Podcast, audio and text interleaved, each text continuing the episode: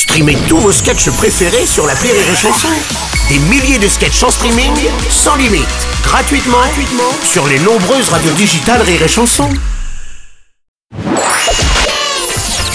La minute familiale d'Élodie Pou sur Rire et Chanson. Chère Elodie, l'autre jour mon fils est venu me chercher à l'EHPAD de l'extrême onction. Bonjour tout le monde, bonjour toi. Il était tout content de m'annoncer qu'on allait boire un verre en terrasse.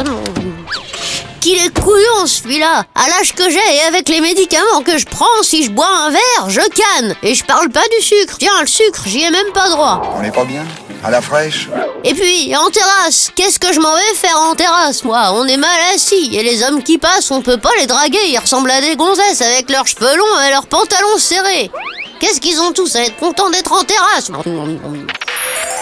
Cher Bistrotte, si ton fils est heureux d'aller en terrasse, c'est qu'il en a été privé. La fermeture, à compter de ce soir minuit, des restaurants, cafés. Dans le monde d'avant, nous étions heureux, mais nous ne le savions pas. Nous étions des enfants gâtés qui râlent parce qu'ils veulent plus, encore plus, toujours plus. Ça c'est vrai ça. Nous avions totalement oublié que sortir, profiter du soleil, boire un café en terrasse, se moquer des gens qui passent, trouver que le monsieur va pas du tout avec la dame, dire Eh, tu mets ça sur ma note Allez, un verre pour tout le monde.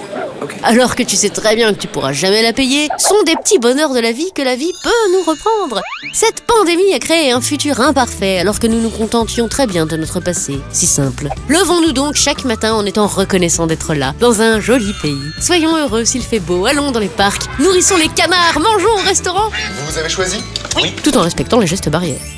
Allez, bonne journée, Bistrotte Merci à toi, Élodie Pou.